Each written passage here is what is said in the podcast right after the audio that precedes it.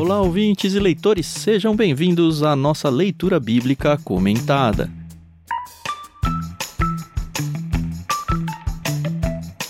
Eu sou o Thiago André Monteiro, arroba Vulgutan, estou aqui com a Carol Simão e com o Thiago Moreira para a gente conversar sobre o capítulo 2 da carta de Paulo aos Efésios. Bom dia, meus amigos, tudo bem, Carol? Tudo bem, Thiago? Oi, pessoal, tudo bem? Aqui é a Carol Simão e eu tô animada. É um livro curtinho, acho que é o livro mais curto que a gente tá fazendo aqui no LBC, mas tem tanta coisa para falar sobre ele, né? eu tô animada, assim, para falar sobre ele. Olá pessoal, muito bom estar de volta aqui, capítulo 2. Talvez, pelo menos a primeira parte do capítulo, talvez seja o capítulo mais conhecido de Efésios, principalmente os versículos 8 e 9 ali, um dos versículos centrais que explicam bem a nossa fé, né, a salvação em Cristo Jesus. Mas é um capítulo que, além disso, é extremamente rico. Tem muita informação, muita coisa interessante para a gente trabalhar aqui hoje junto. E a gente vai fazer a leitura em dois blocos, né? A NVT até pelo menos a de estudo, né, que é o que a gente usa, até sugere uma terceira quebra, mas a gente não vai nela não. A gente só vai em dois blocos. O primeiro bloco a gente vai até o verso 10 e depois do 11 até o final. Lembrando que a gente faz, como eu já mencionei, né, a leitura na tradução NVT da Mundo Cristão, a qual a gente agradece aí pelo empréstimo e também usamos a trilha sonora da Maria Lídia que emprestou pra gente usar e abusar, e a gente tem feito isso mesmo, né? Usado e abusado dessa trilha que eu ainda não cansei. Eu que edito, não cansei dela, imagina vocês que estão só ouvindo, né? Ela vai durar um bom tempo por aí, espero eu. Agradecemos também o pessoal que está no Discord ouvindo esse programa ao vivo. Se você não sabe do que eu estou falando, é porque provavelmente você está no primeiro episódio aqui do Leitura Bíblica Comentada, porque a gente fala todo episódio, mas a gente faz sim a transmissão desses episódios ao vivo na nossa comunidade de leituras coletivas lá no Discord. Se você tem interesse em ler livros com a gente, ler a Bíblia com a gente, ouvir podcasts ao vivo, esse é o caminho. bit.ly barra leitura coletiva. Tudo de graça, é só para você se aproximar da gente mesmo e venha. Por que não vir, né? Você tem a oportunidade de conversar com a gente, tirar dúvidas, comentar os episódios antigos, os episódios que estão sendo gravados ao vivo, enfim. Muitas possibilidades.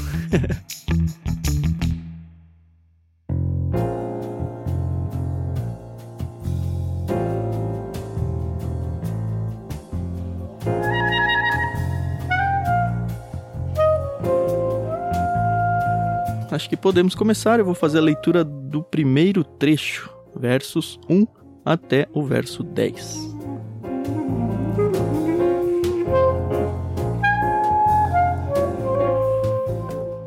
Vocês estavam mortos por causa de sua desobediência e de seus muitos pecados, nos quais costumavam viver, como o resto do mundo, obedecendo ao comandante dos poderes do mundo invisível ele é o Espírito que opera no coração dos que se recusam a obedecer.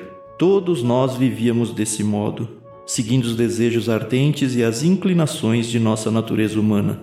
Éramos, por natureza, merecedores da ira como os demais. Mas Deus é tão rico em misericórdia e nos amou tanto que, embora estivéssemos mortos por causa de nossos pecados, Ele nos deu vida juntamente com Cristo. É pela graça que vocês são salvos, pois ele nos ressuscitou com Cristo e nos fez sentar com ele nos domínios celestiais, porque agora estamos em Cristo Jesus. Portanto, nas eras futuras, Deus poderá apontar-nos como exemplos da riqueza insuperável de Sua graça, revelada na bondade que Ele demonstrou por nós em Cristo Jesus. Vocês são salvos pela graça por meio da fé. Isso não vem de vocês, é uma dádiva de Deus não é uma recompensa pela prática de boas obras, para que ninguém venha a se orgulhar, pois somos obra-prima de Deus, criados em Cristo Jesus a fim de realizar as boas obras que ele de antemão planejou para nós.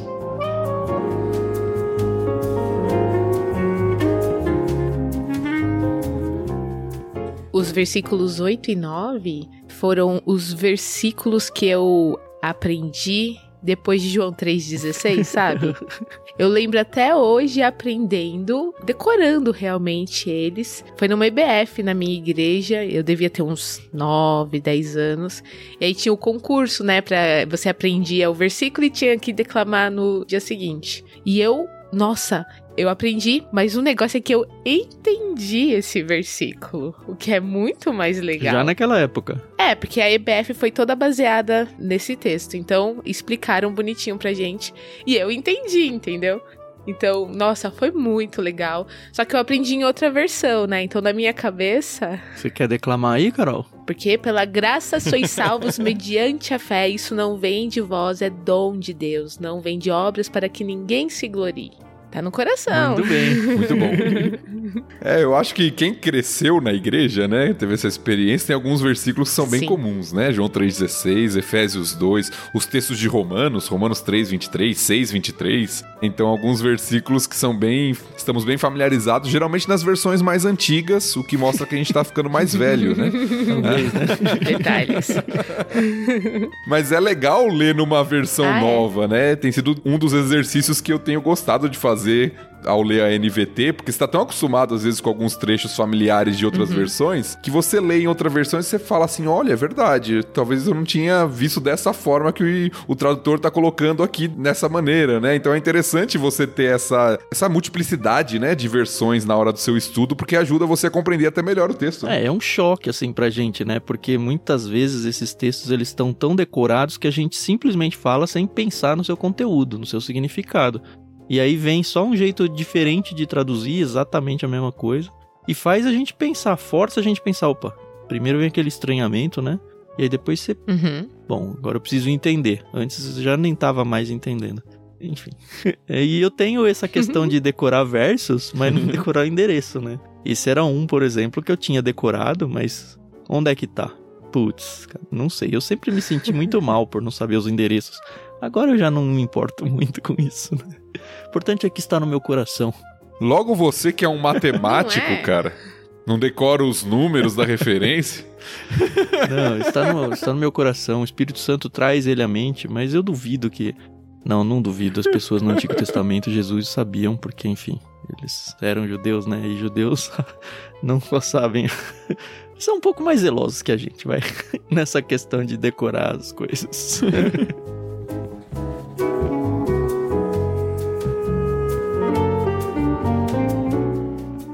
Mas que capítulo gostoso, né? Que capítulo bom, assim. A gente passou em Oséias, o Thiago fugiu, né?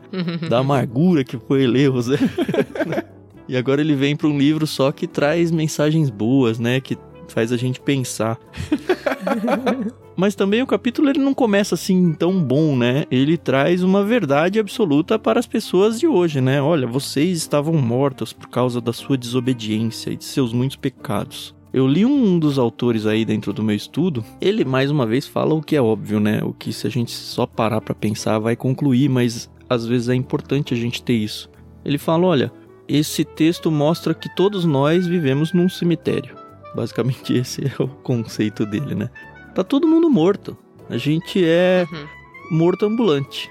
E não importa se você é um super rico que mora numa mansão ou se ele usa exatamente esse exemplo. Se você é um favelado que não tem o que comer, vocês dois estão mortos iguais, de acordo com esse versículo. E é um texto que tem que abrir chocando a gente, né? Primeiro pelo lado ruim e ainda logo nesse começo aqui, exaltando o tamanho do que Deus fez por nós, né? Que foi dar vida de volta, como ele fez com Cristo, né? Ressuscitou. A gente tem toda a questão de ressurreição depois da morte e tudo mais, mas já começa essa ressurreição num certo sentido aqui, no sentido de que sim, nós estávamos mortos. Tem um livro, olha, um livro que eu tenho há muitos anos e que eu nunca li, mas ele tá aqui me incomodando. Ele se chama O Mundo, a Carne e o Diabo. E acho que é baseado nesse trecho aqui, né, que mostra que a nossa situação, né, de mortos, ela tem três pilares que nos puxam para baixo aí, né, que fazem com que nós sejamos super pecadores diante de Deus. O mundo, quer dizer, as influências do mundo, né, isso aqui vai aparecer no verso 3, né? Todos nós vivíamos desse modo segundo os desejos ardentes e inclinações da nossa natureza humana. Talvez a NVT não seja muito claro isso, se você for para uma tradução mais antiga, isso vai ficar um pouquinho mais demarcado, vai, esses três territórios aí. Mas a ideia é que são basicamente três coisas que nos pulsam para baixo. O mundo, que é as influências, a nossa própria carne, a nossa natureza, as nossas vontades, natureza pecaminosa, e o diabo, né, que aparece até antes, né? Ele diz aqui, obedecendo ao comandante dos poderes do mundo invisível, e também me é mais conhecido como o príncipe das potestades do ar, né? Basicamente é diabo e seus demônios aí, né? Só para situar, na versão em que os termos aparecem mais claramente que o Tan falou, na revista atualizada diz assim, no versículo 2: segundo o curso deste mundo, segundo o príncipe da potestade do ar, Satanás, uhum. no caso, e depois no versículo 3, segundo as inclinações da nossa Boa. carne. Então, o mundo, Satanás e a carne, no caso.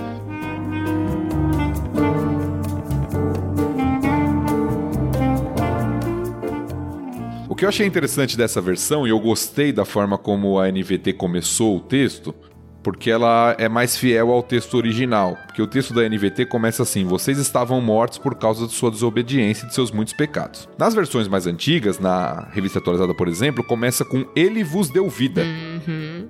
Só que no texto original, esse Ele vos deu vida só aparece lá no versículo 5. Uau. O tradutor trouxe é, ele trouxe aqui na tradução para já dar o sentido, mas o correto, não que esteja errado, mas o mais fiel ao texto é o que como tá da NVT. Ele começa a falar toda a condição trágica do ser humano para falar da vida lá só no versículo 5 né, que vai falar que ele nos deu vida juntamente com Cristo. Isso é o que está exatamente no texto original. Então parece que a intenção de Paulo é justamente mostrar o fundo do poço da humanidade sem Cristo, para depois mostrar a reversão disso por meio do Evangelho. Então eu gostei da tradução aqui da NVT porque ela mostra justamente isso. Olha, olha a nossa condição uhum. anterior como era. Olha como nós estávamos mortos por causa que nós éramos desobedientes, por causa dos nossos muitos pecados, por causa que nós andávamos conforme esse mundo, obedecendo a Satanás, porque vivíamos de acordo com os desejos da nossa própria carne e éramos merecedores do juízo, da ira de Deus por causa disso. E aí lá no versículo 4 tem o, o contraste, mas... O plot twist, né, da história. É, exatamente. então, parece que Paulo está fazendo isso. Olha, nossa realidade sem Cristo era essa. Uhum. Olha como nós estávamos no fundo do poço, sem perceber, talvez. Nós éramos como fantoches de Satanás. Nós estávamos mortos. Nós éramos merecedores do castigo de Deus. Então, Paulo apresenta toda a condição terrível para depois mostrar a graça de Deus uhum. em nos salvar, né? Eu gosto muito de uma afirmação de um puritano, talvez já tenha citado aqui, sempre quando eu falo disso eu gosto de lembrar, que ele diz o seguinte: enquanto o pecado não for amargo, Cristo não será doce. Olha, é, nossa, faz todo sentido, essa, né? Não. Mas é muito boa. É boa. E parece que Paulo está fazendo isso, mostrando, realçando o amargor do pecado para que a gente consiga se encantar uhum. com a doçura da graça. Sim, nossa.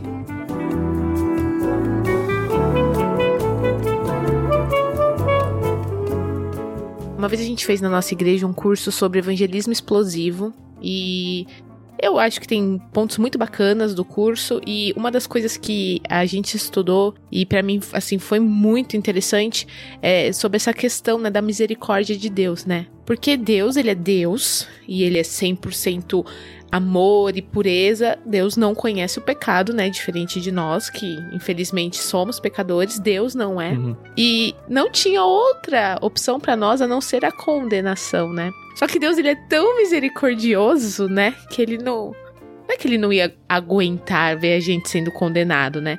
Mas é porque ele nos ama tanto que ele decidiu, né, enviar seu filho para morrer por uhum. nós, né? Então, isso é muito. É, é como o pastor falou, quando você entende esse amor, essa doçura, né? É impossível você não não olhar com outros olhos assim, né? Com o carinho tão especial de Deus para com a gente, né? Uhum. Só que o pecado, ele é uma coisa muito agressiva, né? A gente acha que não, né? Mas tem uma galera assim que gosta, sabe que está pecando e gosta de viver nessa gosta, situação, Carol. né? A gente gosta de pecar. Pecar é gostoso, não, é a natureza é... pecaminosa, Sim. é um dos três pilares aqui, um dos três apoios. A nossa natureza puxa o tempo todo. A gente vai ver Paulo falando aí em outro contexto, cara, eu sou o pior dos pecadores. Aquilo que eu é. quero fazer eu não faço, aquilo que eu não quero fazer, meu corpo me puxa para fazer. O meu pai costuma usar uma frase que é: ai, ah, a carne é fraca, né? Mas o pecado não é vitamina. Então, a gente realmente tem que se policiar, né? Pô, cheio de frases boas hoje, hein? Né? Ó. Só pra não ficar sem referência, o puritano que eu citei, fui pesquisar aqui que eu não lembrava o nome, é Thomas Watson. Ah. Essa frase tá citada no livro Quando Pecadores Dizem Sim, que é da editora Fiel. Ele cita esse puritano no livro que vai falar justamente sobre a nossa condição pecaminosa e a graça de Deus no contexto uhum. de casamento lá o livro. Que legal.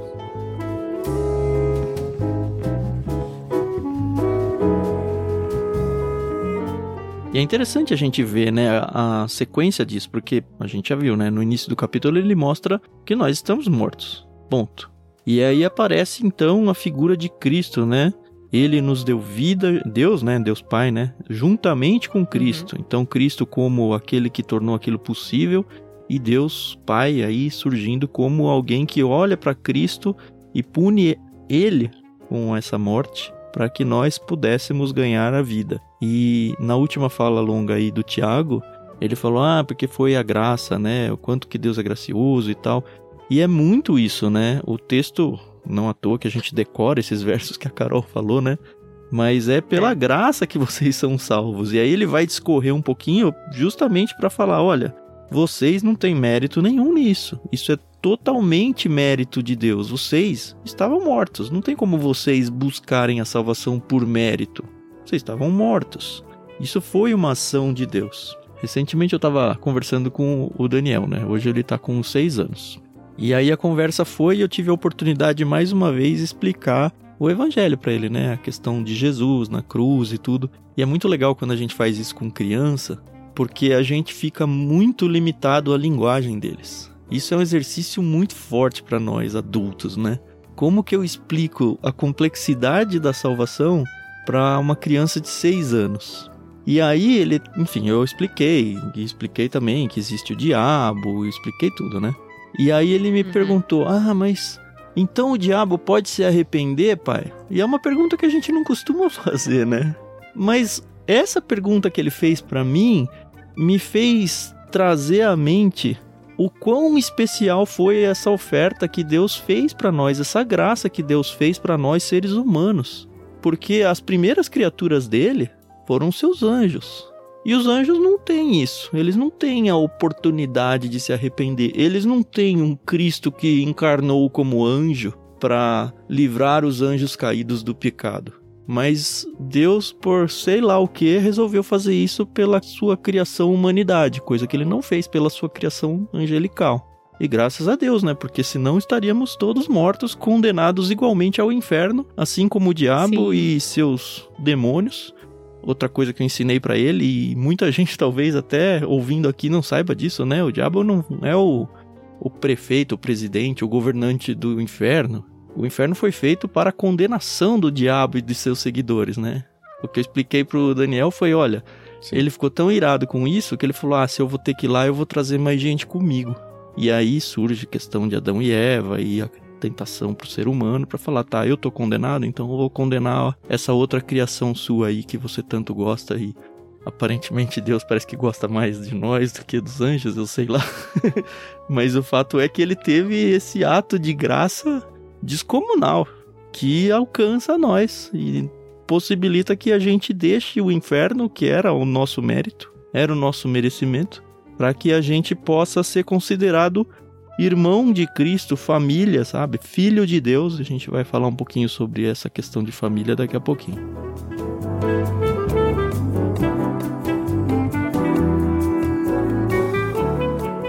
É, eu acho muito interessante nesse, nesse contraste que Paulo apresenta, né, da nossa condição anterior com a graça de Deus, porque ele usa os três termos, eu diria que são os três termos mais fortes para retratar esse esse amor de Deus para conosco, né? Ele começa falando que Deus é rico em misericórdia, que ele nos amou e que pela graça vocês são salvos. Então são três termos fundamentais quando você estuda teologia, né? Quando você estuda atributos de Deus, né? Sua graça, sua misericórdia e seu amor. Paulo junta os três termos aqui para mostrar essa generosidade, esse favor de Deus, mesmo que nós éramos pecadores, desobedientes, inclinados à natureza pecaminosa, merecedores da ira, Deus nos amou, foi misericordioso, foi gracioso para conosco. Uma outra definição que eu aprendi, bem didática, ela é simples, mas eu acho que pode ajudar pessoas que estão iniciando aí no contexto do estudo teológico sobre graça e misericórdia para diferenciar. Alguém, não sei se foi algum teólogo ou alguém um dia me explicou que graça e misericórdia são dois lados de uma mesma moeda. Uhum. E eu fiquei com isso em mente, eu achei interessante. E a explicação é a seguinte: graça é Deus te dando aquilo que você não merece. Sim. E misericórdia é Deus não te dando aquilo que você merece. Então, graça é o favor de Deus ao nos dar a salvação. Misericórdia é Deus não nos dando o castigo da sua ira que nós merecíamos. Então, seriam dois lados de uma mesma moeda. Uhum. E é a mesma moeda mesmo, né? É.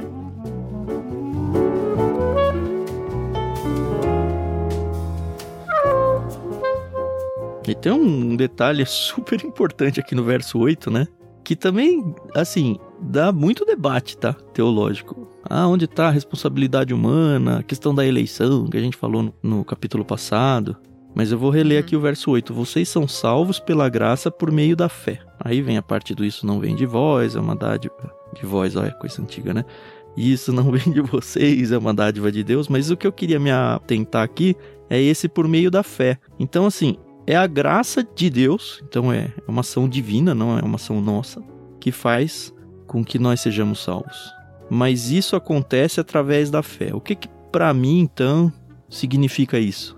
Significa que sem a pessoa responder com fé, e eu gosto de responder porque eu acredito que a graça veio antes, né? Não existe essa graça. No sentido de que não vai ter ninguém no céu desavisado e falar, ué, eu não queria estar aqui. Não, a fé e a graça, nesse sentido, elas andam junto. A parte de Deus é a graça, e a parte do ser humano é depositar a fé. E fé em quê, né? Não é fé pela fé, né? Não é aquela música do da MPB, né? Andar com fé eu vou, que a fé não costuma falhar. Cara, não é a fé que não costuma falhar, é a Deus que não falha nunca, não é nem costuma, né? Mas é a gente depositar a fé em algo. Então não adianta você falar que tem fé e como se fé não tivesse um complemento, né? Tem que ter fé. Fé em quê? Fé em Cristo, fé na cruz, fé naquilo que ele fez para nos salvar. Fé de que aquele sacrifício de Deus serve para mim. É nisso que eu afianço minha fé. E isso tudo pela graça de Deus que veio antes. Então não vai ter ninguém no céu que não queria estar lá, e também não vai ter ninguém no inferno que teve fé salvífica e, poxa, eu tive fé salvífica, mas eu acabei aqui no inferno. Não, não, não andam as coisas desse jeito.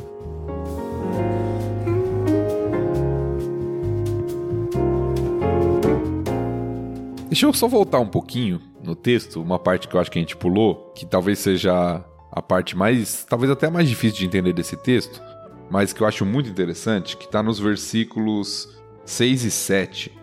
Porque no versículo 6 e 7 fala que nós somos ressuscitados com Cristo, e até aí tudo bem, porque o texto vem falando que nós estávamos mortos e fomos vivificados por meio da graça de Deus através de Cristo. Até aí tudo bem. Mas fala de outras coisas que para mim sempre foi muito complexo entender, né? Porque fala que não só nos ressuscitou com Cristo, mas nos fez sentar com ele nos domínios celestiais e nas eras futuras, Deus pode nos apontar como exemplos da riqueza insuperável da sua graça, revelada na bondade que ele demonstrou por nós em Cristo Jesus. A partir do momento que eu entendi isso, eu achei isso tão belo, porque o texto fala de algo que já aconteceu na vida dos Efésios, né? Uhum. Eles estavam mortos, Paulo está falando da realidade anterior deles e de todos nós aplicando, né? Antes de encontrarmos com Cristo, antes de sermos salvos por Cristo Jesus. Mas ele também aponta para o futuro. Uhum. Aponta para aquilo que ainda vai acontecer dessa glória que há de vir e da salvação. O Tan até falou sobre a questão dos anjos e da diferença que existe entre seres humanos e anjos no que compete à salvação, mas de nós salvos, redimidos, como um exemplo, como um modelo, como uma demonstração visível da graça de Deus. Da graça dele, né? Não do nosso. Olha como ele é bom, né? Sim! Uhum. Todo o foco do texto, na verdade, é que a gente tem o costume, por causa da nossa cultura, da nossa época, de ler o, o texto bíblico de uma forma bem humanista, muitas vezes. Uhum. Sim, sim. Sempre puxando o foco para nós. Mas todo o texto aqui tem como foco a ação de Deus. Uhum. Quando o foco tá no ser humano é na primeira parte, para mostrar a situação terrível que ele tava. da sua vida antes de Cristo. A partir do versículo 4, todo o foco volta para Deus. Deus é rico em misericórdia, Deus é gracioso, Ele nos salvou, Ele nos deu vida, Ele nos ressuscitou com Ele, pela graça que nós somos salvos, não é por mérito nosso, ou seja, todo o foco está na ação graciosa divina que nos salvou. Pois é. Uhum. Olha só que interessante. Imagina então lá no céu que Deus vai olhar para o Tan e falar: Olha só que beleza, olha o tanto aqui. Olha como isso é maravilhoso, como ele Tan é bom. Só que não é essa última frase, né? É, olha o Tan, até ele tá aqui. Olha só como é grande a minha misericórdia, como grande a minha graça. É. Eu acho que é meio por aí, né? Não, a, a, salvação, a redenção, a transformação de criaturas que estavam mortas uhum. e que viviam de uma forma para uma transformação radical que acontece com o evangelho é a demonstração da beleza da graça de Cristo. Uhum.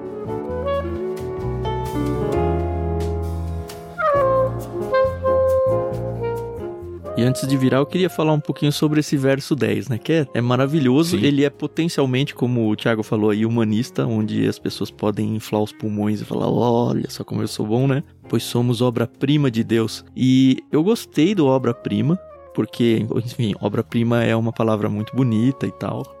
As tradições mais antigas costumam usar, pois somos feituras de Deus, né? Somos criações de Deus, mas a palavra no grego aqui é uma das primeiras coisas que eu aprendi em grego, olhando para texto aqui, eu nunca me esqueci. É que nós somos poema, é a palavra certa em grego, né? Poema de Deus. Então é é obra-prima e eu gosto muito de pensar que é um poema mesmo, sabe? É, é um, algo construído de dar inveja para qualquer um, sabe? Esses uhum. somos nós, por isso que eu falei que tem um quê de a gente se achar aqui, né? Somos obra-prima de Deus, criados em Cristo Jesus. E aí desconstrói o humanismo da coisa, né, a fim de realizar as boas obras que ele de antemão planejou para nós. Então tudo isso, a salvação, a graça, a misericórdia, tem um propósito, que é o quê? Fazer de nós seres humanos que somos convertidos ferramentas para que cumpramos a obra de quem tem que ser glorificado mesmo, que é o próprio Deus, né? Nós somos feitos para que as boas obras planejadas antes até da nossa conversão sejam executadas através de nós. Então, se você não está fazendo boas obras aí, Deus talvez tenha te salvado à toa, tá? A gente ainda vai chegar em Tiago, né? Sim, sim. Um dia. Ô, Tiago, você tem que gravar Tiago com a gente, hein, mano? Gravar Tiago sem dois Tiagos não dá, hein? Não, bora, bora. Tiago. Acabei de pregar, foi o livro que eu preguei na igreja no passado. Mas foi bom a Carol até ter levantado essa bola, porque às vezes as pessoas elas têm o costume de contrapor Paulo e Tiago, né? Como uhum. se eles ensinassem coisas diferentes. Diferentes, é. É, falando que Paulo ensina a salvação pela fé e Tiago pelas obras. E isso, na verdade, é uma grande falácia, né? Uhum. Se você lê Tiago, você vai ver que o próprio capítulo que as pessoas usam para falar sobre salvação por obras começa falando que nós temos a fé no Senhor Jesus Cristo, o próprio uhum. capítulo 2 de Tiago. E que ali Tiago está condenando não a salvação pela fé, mas mais a pessoa que não demonstra fé verdadeira na uhum. sua vida. Sim. Que é a mesma coisa que Paulo está falando aqui nesse texto. Sim. Se você olhar o texto, Paulo está falando, ó, vocês são salvos pela graça. Como o Tan afirmou, né? O texto diz, o Tan comentou aqui pra gente, por meio da fé em Jesus Cristo. Qual que é o resultado disso? O resultado disso é que você é uma nova criatura, né, feito por Deus, para andar em novidade de vida, em boas obras. Ou seja, obras não são o meio de salvação, Obras são o resultado da salvação. Nós somos salvos pela graça de Deus por meio da fé. E o resultado disso é uma vida transformada que vai ser evidenciada em boas obras. Uhum. É a mesma coisa que Tiago fala.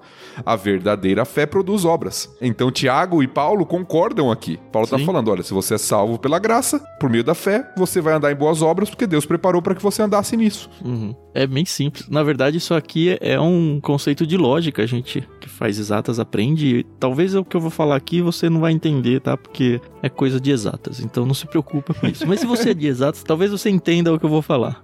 Existe um princípio de lógica que diz assim: se é verdade que A implica B, então é verdade que não B implica não A. É isso. o evento A implica que vai acontecer o evento B, então se não tem o evento B é porque não teve o evento A. Porque se tivesse o evento A, com certeza teria o evento B. E o que, que é a coisa aqui? A salvação é o evento A e as obras é o evento B. Então, se tem salvação, tem obras. Agora, se não tem obras, não tem salvação. É isso. Porque Uhum. se tivesse salvação, não teria obras. Ah, eu não consigo saber se uma pessoa é salva porque eu não consigo saber se de fato ela entregou a vida para Jesus. Tá bom. O que, que a gente consegue olhar? As obras. Então, se tem obras, dá para dizer que é salvo? Não sei. Agora, se não tem, dá para dizer que não foi salvo. Porque se foi salvo, tem obras. Se não foi salvo, talvez tenha obras também. Pelo menos aos olhos humanos, de falar, poxa, como essa pessoa é boa. Você não tem aquele amigo Sim. que fala, puxa, como ele é ético, como o caráter dele é bom, ele só faz coisas boas.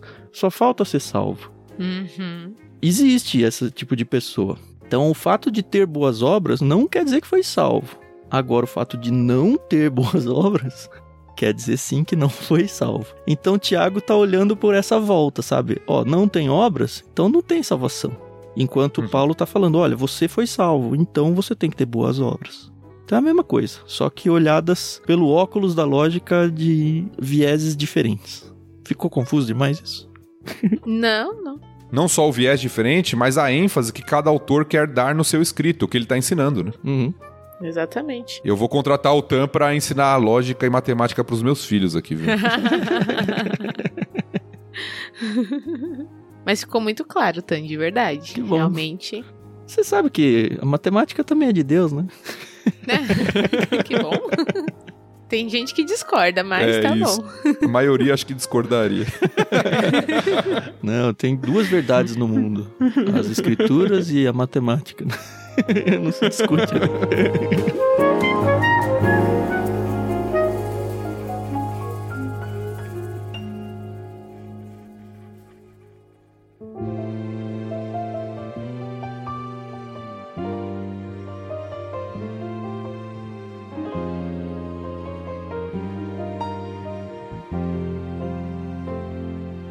Enfim, sigamos. Acho que é a hora boa pra gente virar de bloco e o Thiago fazer a leitura a partir do verso 11.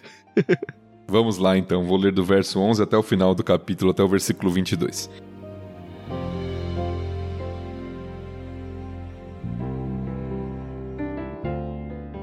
Não esqueçam que vocês, gentios, eram chamados de incircuncidados pelos judeus que se orgulhavam da circuncisão, embora ela fosse apenas um ritual exterior e humano. Naquele tempo, vocês viviam afastados de Cristo, não tinham os privilégios do povo de Israel e não conheciam as promessas da aliança. Viviam no mundo sem Deus e sem esperança. Agora, porém, estão em Cristo Jesus. Antigamente estavam distantes de Deus, mas agora foram trazidos para perto dele por meio do sangue de Cristo. Porque Cristo é a nossa paz. Ele uniu judeus e gentios em um só povo ao derrubar o muro de inimizade que nos separava. Ele acabou com o sistema da lei, com seus mandamentos e ordenanças, promovendo a paz ao criar para si, desses dois grupos, uma nova humanidade. Assim, ele os reconciliou com Deus em um só corpo por meio de sua morte na cruz, eliminando a inimizade que havia entre eles. Ele trouxe essas boas novas de paz tanto a vocês que estavam distantes dele, como aos que estavam perto. Agora, por causa do que Cristo fez, todos temos acesso ao Pai pelo mesmo Espírito. Portanto, vocês já não são estranhos e forasteiros, mas concidadãos do povo santo e membros da família de Deus. Juntos, somos sua casa, edificados sobre os alicerces dos apóstolos e dos profetas, e a pedra angular é o próprio Cristo Jesus. Nele somos firmemente unidos, constituindo um templo santo para o Senhor. Por meio dele, vocês também estão sendo edificados como parte dessa habitação, onde Deus vive por seu Espírito.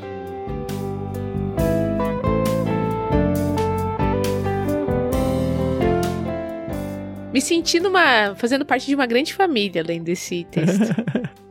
Mas tem que se sentir mesmo, viu, Carol? sim, sim, sim, sim. Eu acho que aqui vale a gente lembrar um pouquinho do contexto original, né? Principalmente na parte do ranço que havia dos judeus para com os gentios. E a gente sabe que tem muitos gentios ali em Éfeso. A impressão que o texto passa, inclusive, é que os gentios de alguma forma estavam se sentindo perseguidos, ou talvez estivessem mesmo sendo perseguidos pelos judeus ali. E a palavra de Paulo aqui é para explicar para os judeus essa chegada de gentios nessa família nova que está se criando, né, que é a igreja, e também acho que de uma certa forma consolar os gentios ou explicar aos gentios para que eles não ficassem com aquela síndrome de vira-lata de que, poxa, eu sou gentil, então eu sou menos, eu sou menor. E não, aparece aqui a, a, figura do mistério da igreja, né? Essa união de povos entre gentios e judeus que, como a Carol falou aí, faz todo mundo se sentir da família. Não, é interessante porque a gente ainda não estudou Atos aqui no LBC, mas talvez seja o primeiro grande dilema da igreja primitiva. É, a união de gentios e judeus no mesmo povo que é a igreja. Isso era incompreensível para o judeu do primeiro século. Então você pensar que. Uhum. Acho que mais do que incompreensível, acho que era uma afronta, Tiago. Exatamente, né? Você olha para o livro de Atos, como as coisas vão acontecendo. Se você lembra de Atos 10, quando Pedro recebe uma visão para pregar o evangelho para um centurião romano, Cornélio, Pedro é quase forçado a fazer uhum. isso. Deus tem que aparecer numa visão, Deus tem que falar para ele ir para lá. Então, quando Pedro vai fazer o seu discurso, ele fala: "Olha, eu não devia estar tá aqui é proibido que um judeu esteja com um gentil, só vim aqui porque Deus mandou. Então tem todo, toda uma justificativa de Pedro, porque uhum. isso era algo para o judeu que era, Sim. de fato, como o Tan falou, a palavra melhor talvez seja essa mesmo, era uma afronta, era uma questão de impureza. Até como o texto começa aqui, ó, não uhum. esqueçam que uhum. vocês, gentios, eram chamados de incircuncidados pelos judeus, era quase um xingamento, assim, né? Não sei se você lembra lá do Antigo Testamento, Sim. Davi, quando vai enfrentar Golias, ele fala: Quem é esse filisteu incircunciso para afrontar o Deus de Israel? ele usa esse termo aqui, né? Porque a circuncisão sim, era a marca da aliança de Israel com Deus. É. Então você tinha uma inimizade muito grande porque o judeu aprendeu, desde o Antigo Testamento, que o gentil era o inimigo era um inimigo do povo de Deus. Não só aprendeu, isso foi sendo inculcado neles. A gente está fazendo a leitura coletiva da Bíblia lá no Discord, né? E na leitura de hoje, eu li Deuteronômio 23 e 24. E tá passando lá por, enfim, leis sociais, vai, vamos dizer assim. E numa delas, olha só, hein, é o texto da lei mosaica, tá? Para o povo, lá no início. Ele tá falando, olha, os povos que vocês vão conquistar, vocês não devem recebê-los juntos em até 10 gerações a partir dessa. Eles não podem ser computados entre vocês. Cara, 10 gerações de quantos anos dá acontece isso, sabe? Eu não tenho nem a contagem de 10 gerações para trás de mim. E isso era a lei de Deus para o povo. A gente entende lá que era para santidade do povo, para separação, para não misturar com outros deuses e tudo mais. Quando a gente passar em Deuteronômio, a gente vai falar, mas a gente já falou bastante disso tanto em Gênesis, mas principalmente em Oséias, a gente falou muito sobre essa questão do perigo de se misturar por causa da idolatria e tal. Só que uhum. aqui vem uma mudança de paradigma de que, olha, esse povo que era super rejeitado e vocês foram treinados como nação judaica, sabe, como hebreus, desde lá de Abraão, Moisés e tudo, vocês foram treinados a se manter separados, separados, separados. E aí, de repente, vem esses incircuncisos. E é interessante que Paulo usa justamente esse termo, que era muito caro para eles a circuncisão, né? Era a marca da aliança, a circuncisão. E aqui, olha, o que me importa é a circuncisão de coração, a circuncisão de carne não vale mais, é um ritual exterior e humano só. A fala de Paulo era uma afronta, e Paulo era judeu também, ele sabia o que ele estava falando ali, né? Tanto é que os chamados judaizantes, ali no começo do, Durante o livro de Atos, no Novo Testamento, no começo da igreja, eles queriam que os gentios que se convertessem se circuncidassem. Ou seja, se tornassem judeus, Isso. Sim, sim. né, prosélitos, para que pudessem fazer parte da igreja. Então tinha toda essa questão sendo levantada aqui no primeiro século e Paulo vai falando agora uhum. para esses gentios já aceitos como membros da família, como ele coloca aqui, junto com judeus em um mesmo corpo. E não foi uma decisão fácil mesmo para os apóstolos. Eles tiveram que se sentar numa mesa, abrir um concílio para discutir. E aí, o que, que a gente faz nesse assunto? Não era fácil. Falando, não, é gentil. Cara, a gente vê Pedro patinando várias vezes durante a vida inteira em relação a isso, brigando com Paulo quanto a isso. E de repente vem essa realidade, ó. Tem uma galera falando que eles têm que se circuncidar. Não, mas o Paulo falava, eu acho que não. Tá, nós somos apóstolos, a gente está construindo as bases aqui. A gente tem que discutir e definir uma linha aqui. O que, que é o que Deus pensa? Porque, cara, eles vieram de séculos de lei e rabinos e tudo. ensinando uma coisa. Não é da gente falar, É. nossa, como eles eram racistas Antiquados. e como eles eram fechados. Cara, não. É, vocês não têm noção do tamanho da quebra de paradigma que é fazer um negócio desse. E de fato foi. Acho que foi muito ousado da parte desse primeiro concílio. A gente nem tá falando de Atos, né? Mas enfim, está. De falar, não, olha, isso se quebrou. E, e Paulo tá justamente mostrando essa realidade. Para quem é da linha de dispensacionalismo, né? Aqui tá se abrindo uma nova dispensação. Olha, antes era um povo escolhido, um povo judeu, agora existe um negócio igreja. Nunca ninguém falou isso. E agora tanto faz se a sua linhagem é judaica ou se a sua linhagem é gentílica, porque o que Uhum. faz a diferença é você depositar sua fé em Cristo. E é igual para os dois. Então, surge algo novo, de verdade. Não é à toa que é chamado de mistério, né? Sim. A gente vai entrar no termo mistério no próximo capítulo, falando bastante dessa união de gentios e judeus no mesmo povo que é a igreja. Mas é interessante que a mesma estrutura usada nos versículos que a gente leu, 1 a 10 anteriormente, no último trecho, é usada aqui também. Paulo começa mostrando quem eles eram antes, falando dos gentios. né? vocês estavam afastados de Cristo, não tinham os privilégios do povo de Israel, não conheciam as promessas da aliança, viviam no mundo sem Deus e sem esperança. Agora, porém, estão em Cristo Jesus. É, é o mesmo, mesmo trabalho que ele faz aqui. Olha, vocês viviam daquela forma, mas Deus, sendo rico em misericórdia, agora ele fala a mesma coisa olhando para o povo gentil. Olha, vocês estavam sem as promessas da aliança, não faziam parte do povo de Deus, estavam sem Deus no mundo, sem esperança. Agora, porém, estão em Cristo. É, e foram trazidos, né? É uma ação passiva aqui, né? Vocês foram trazidos por meio do sangue de Cristo. Não é que vocês quiseram entrar, é que Cristo trouxe vocês para dentro dessa família.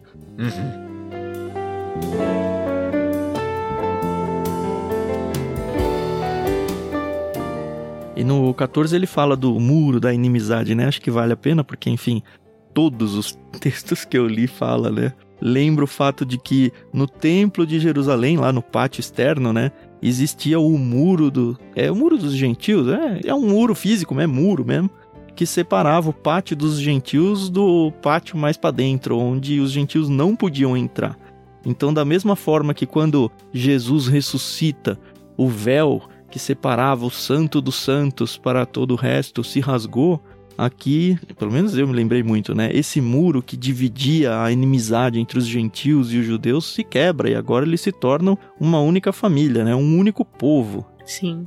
Eu acho essa ilustração de Paulo genial, né? Porque é bem do contexto judaico, né? O templo, algo muito precioso para eles. Uhum. A separação que existia no próprio templo, um lugar para os judeus e um lugar para os gentios. E agora Paulo ilustra isso como a inimizade que existia e que esse muro foi quebrado, né? Uhum. É, por meio de Cristo. Então eu acho genial essa ilustração, porque talvez para o judeu soe até um pouco ofensiva ainda, Ah, porque é, é o gentil entrando no lugar do judeu, né? Será que no dia seguinte algum gentil tentou entrar, passar desse muro dos gentios aí? Se tentou, deu ruim, né? Com certeza. Mas a beleza de fazer uma nova humanidade, como o texto É, diz, bonito, né? Um né? novo homem por meio dessa união, dessa não separação existente, eu acho algo muito belo. Uhum. Quebrando uma inimizade e através da morte de Jesus na cruz, né? Como diz no 16. Exatamente, né? Aquele que é a paz, que evangelizou paz, né? O texto Uhum. diz, ou trouxe as boas novas de paz por meio da sua obra.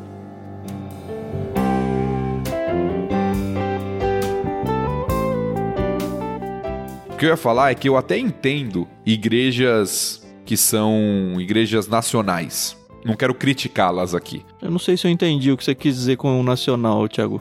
Então, por exemplo, você vê algumas igrejas que são igreja de tal nacionalidade. Ah, a igreja tal, a igreja coreana, não sei o quê. A igreja tal, tal, tal, tal, tal, tal, tal, tal.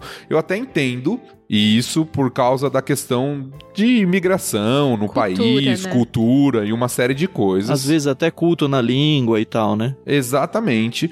Mas eu acho tão belo o que Paulo tá falando aqui de que essas separações culturais que existiam de forma tão intensa entre judeus e gentios, ah, agora a gente pode sentar na mesma mesa e celebrar a mesma ceia e como ter a comunhão da mesma fé, porque uhum. essas, essas diferenças que existiam e que às vezes vão continuar a existir pelas culturas e uma série de coisas, mas elas não são primordiais, elas não nos separam na nova identidade que nós temos em Cristo. O que nós temos uhum. em Cristo é maior do que as nossas diferenças. Amém.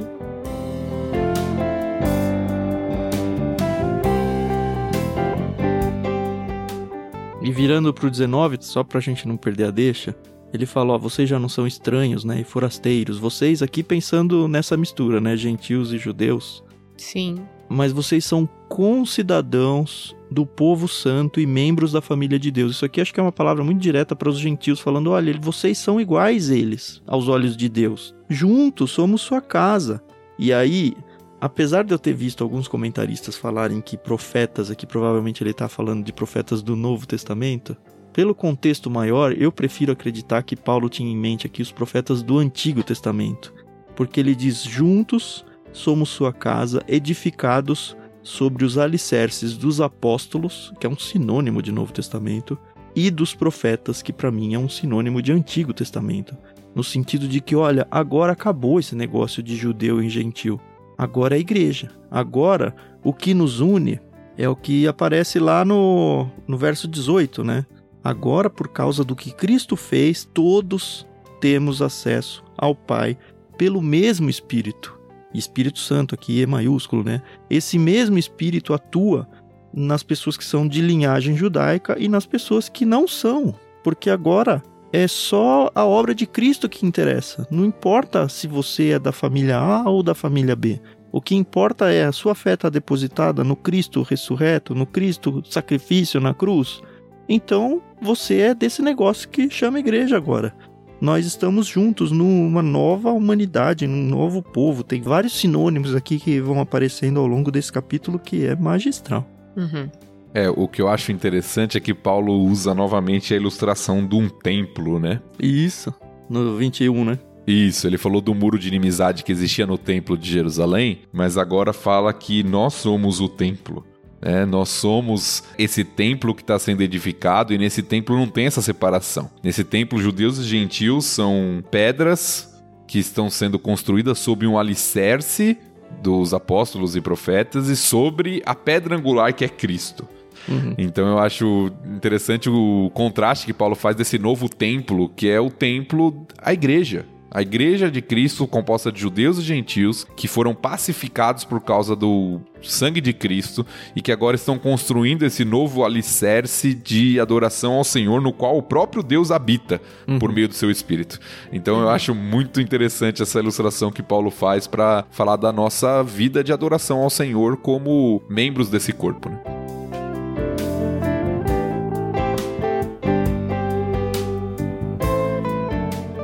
E essa analogia de edificação, né, de construção, eu acho importante mencionar aqui porque eu nunca entendi o que era pedra angular, porque simplesmente não sabia o significado disso. Eu vim descobrir isso adulto e recentemente conversando com o Lucas, o meu mais velho, hoje ele tá com 13, eu percebi que ele também não sabia. Então eu, eu não uhum. consigo imaginar quantos ouvintes não têm a menor ideia do que significa isso. Mas pensando aqui numa construção mesmo, tá? Você constrói o alicerce que aqui ele chama como os profetas e os apóstolos. Mas esse alicerce ele ainda tem como sustentação o que eles chamam de uma pedra angular, que basicamente é uma super rocha que eles pegam, que está super incrustada no terreno ali. Então ele constrói o alicerce para ser apoiado basicamente nessa pedra angular, uma rocha que sustenta tudo. Na verdade, sustenta o alicerce, e aí o alicerce sustenta a construção em si. Nós somos só tijolos ali em cima, sabe? Que estamos fazendo parte da construção, cada um cumprindo o seu propósito ali. A base, o alicerce, apóstolos e profetas, Antigo, Novo Testamento ali. Mas a pedra angular é Cristo. E aí quando você entende esse todo, você fala, tá, não dá para construir um alicerce fora dessa pedra angular que ele não vai ter sustentação, sabe? E é por isso que tudo faz parte de uma única família, porque é Cristo que é a pedra angular. E é aquilo, né? Quando um tijolo, como o Tan falou, ele sai, né? Ou tá ali com uma falha, né? Todo o templo, né? Todo o corpo, a construção, ela estremece, ela né? sofre. Exato. Então é por isso essa questão da família, né? Por isso essa questão do corpo, né? Porque nós somos um em Cristo Jesus, né? Exato.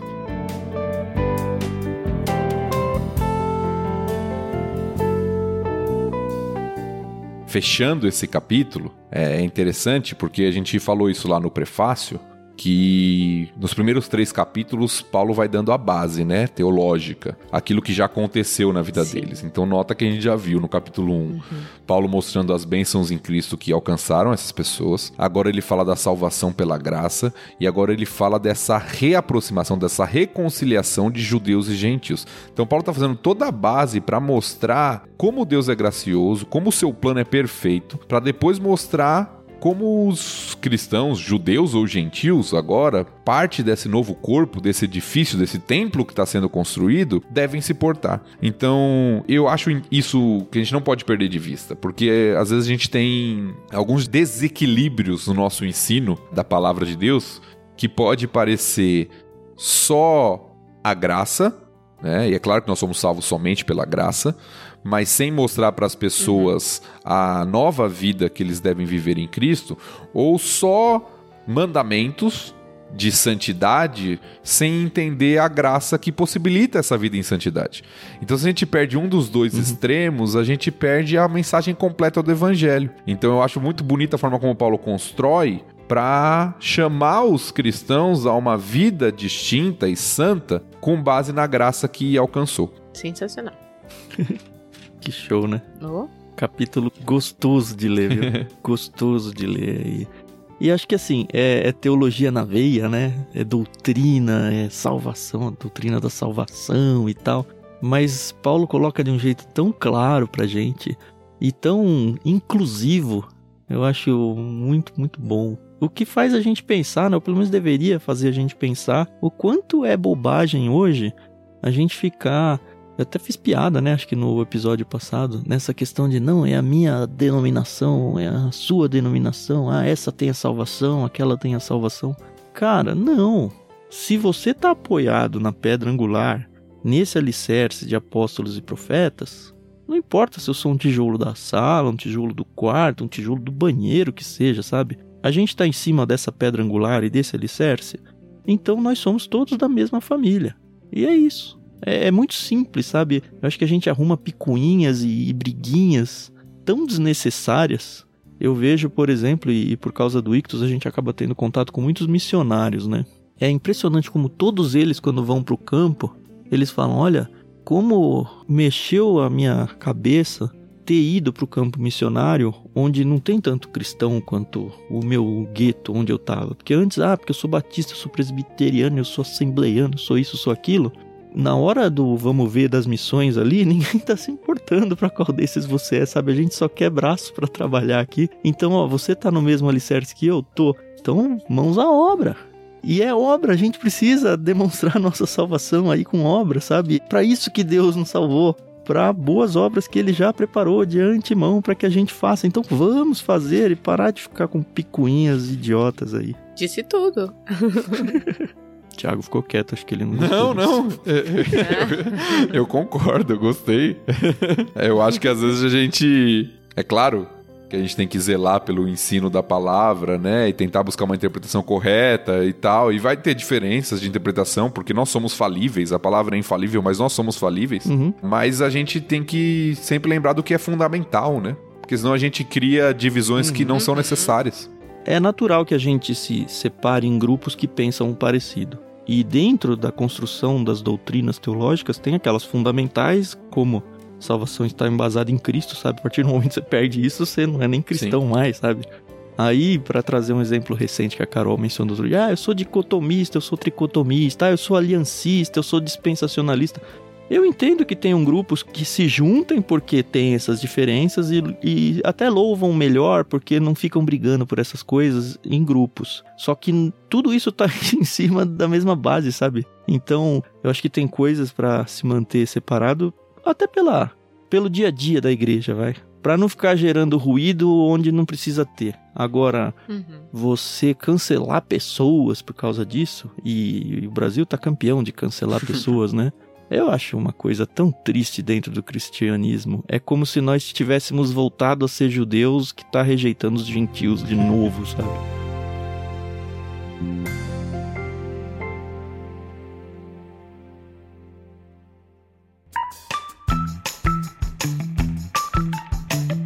É isso, gostei muito desse capítulo. Não sei se alguém mais tem algum comentário a fazer. Não, acho que não. Acho que foi bem, bem trabalhado. Também gosto muito desse capítulo. E a saga continua. Capítulo 3, a gente vai continuar falando um pouquinho é, sobre. Um pouquinho não, de forma bem interessante também. Paulo fala sobre essa beleza da igreja, né? Desse mistério que foi revelado agora e que a gente pode experimentar e viver. Então vai ser muito legal continuar tratando isso junto aí também. É, o próximo capítulo é o último mais teórico, né, do livro. Depois a gente entra em parte prática a partir Isso. do 4.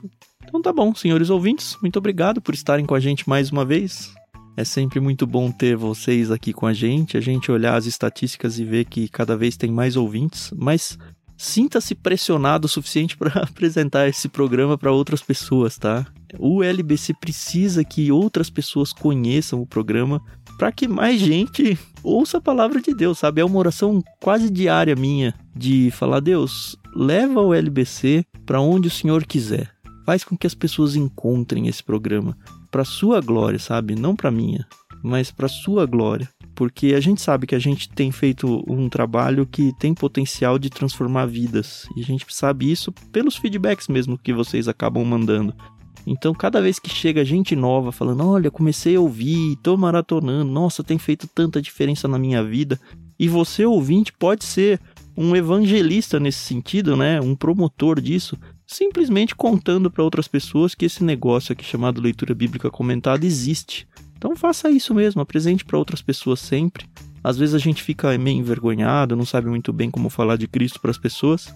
Você simplesmente fala, ah, tô ouvindo um podcast legal aqui. Você já tá fazendo isso e deixa Deus agir na vida da pessoa através do que a gente faz aqui. Então faça isso. Se você tiver no coração de ajudar financeiramente a gente, faça isso também. A gente precisa muito disso. A gente tem um sistema de financiamento coletivo construído aí numa plataforma chamada Catarse.